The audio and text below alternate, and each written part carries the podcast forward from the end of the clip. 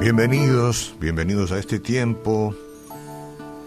Bueno, hoy todos los que están trabajados y cargados, un ratito acá, por favor. Tomen asientos y prefieren estar en pie, lo mismo. Pero este es un momento muy importante, muy serio, como lo son todos los minutos del programa, ¿verdad? Ahora, mientras no entendamos que Dios nos convierte en último modelo, no solamente del año, sino del día, Nadie tiene que esperar un año para ser último modelo, como ocurre con los vehículos, por ejemplo. Para ser último modelo de hijo, digo yo, de hijo de Dios. Cuando entendemos que por encima de la debilidad, como decía la canción recién de Daniel Calvetti, Dios nos perdona. Desde luego, cuando vamos a Él con la solicitud de perdón y cuando comprendemos ante quién nos presentamos cuando vamos a Jesús por perdón. Él está listo para hacernos nueva criatura. Y para darnos victoria sobre el sentimiento de culpa, que es mucho más grave que la amenaza del COVID-19. El sentimiento de, culpa, de culpa no se va con alguna clase de vacuna que pueda aparecer como la que aparecen últimamente, ¿no? Y el COVID-19 sí representa un peligro pero probablemente no vayas a contagiarte.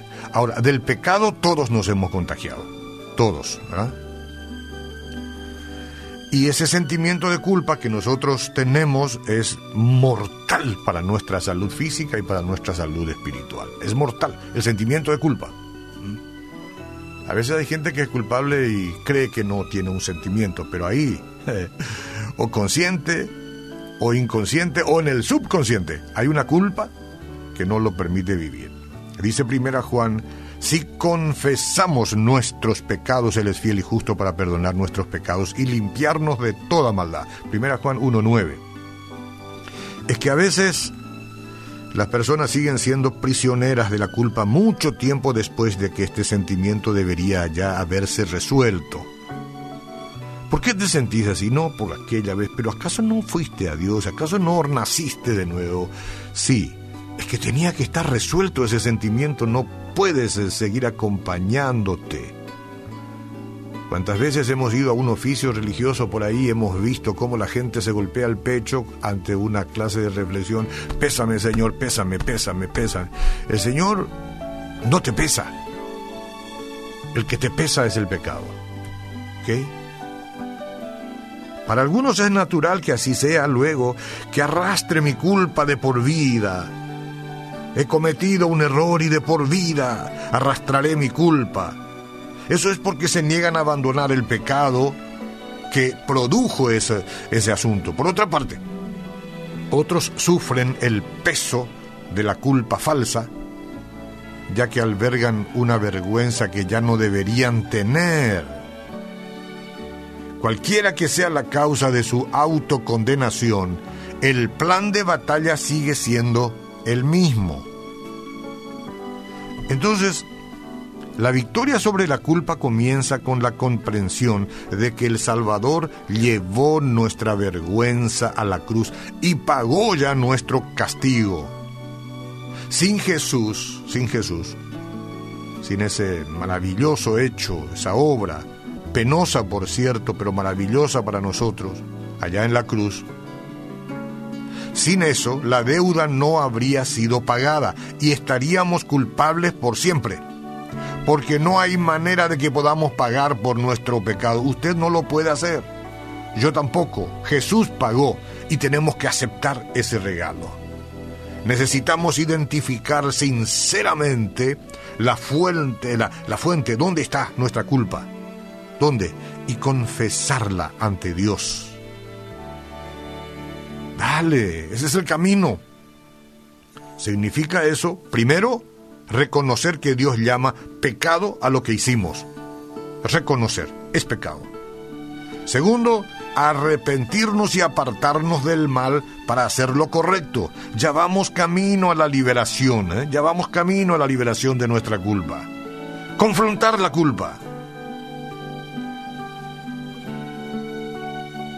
De esta manera sustituye nuestra vergüenza con paz y alegría. Nuestra vergüenza ahora es sustituida con la paz de Dios y con la alegría que me produce el perdón. Además, nos entrega sabiduría inmediata para hablar de esto con otras personas. La flaqueza en cuanto a nuestros errores del pasado puede ayudar a que los que están en nuestra esfera de influencia lleguen a conocer al Señor Jesús. Por medio de nuestro testimonio, para eso servirá hablar del pasado, pero la culpa ya no debe estar, ya no. Ningún sentimiento de culpa, ya la confesé. He nacido de nuevo Cuando contamos nuestro testimonio después de este maravilloso hecho de nacer de nuevo y de sentirse libre y ya no más de albergar sentimientos de culpa, puede llegar a otros que necesitan que sus cadenas de culpabilidad sean rotas. Entonces amigos, la batalla para vencer el sentimiento de culpa es una que no debería demorarse ni un día más. Ahora mismo, ese sentimiento no se va a marchar solo, verdadera o, falsa, su autocondenación debe ser tratada con rapidez. ¿ah? A ver, es hora de poner fin a su cautiverio, señora, Señor, y empezar a caminar en el gozo de la bendición de Dios. Diga conmigo, Señor Jesús, me entrego a ti. Todos mis pecados te los entrego. Perdóname, lávame con tu sangre. Haz de mí una nueva criatura. Ayúdame a levantar la frente y a seguir adelante sin sentimientos de culpa. Amén y amén.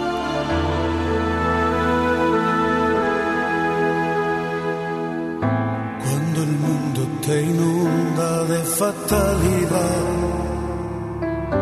y te agobia la vida con su mucho afán y se llena tu alma de preocupación y se seca la fuente de tu corazón.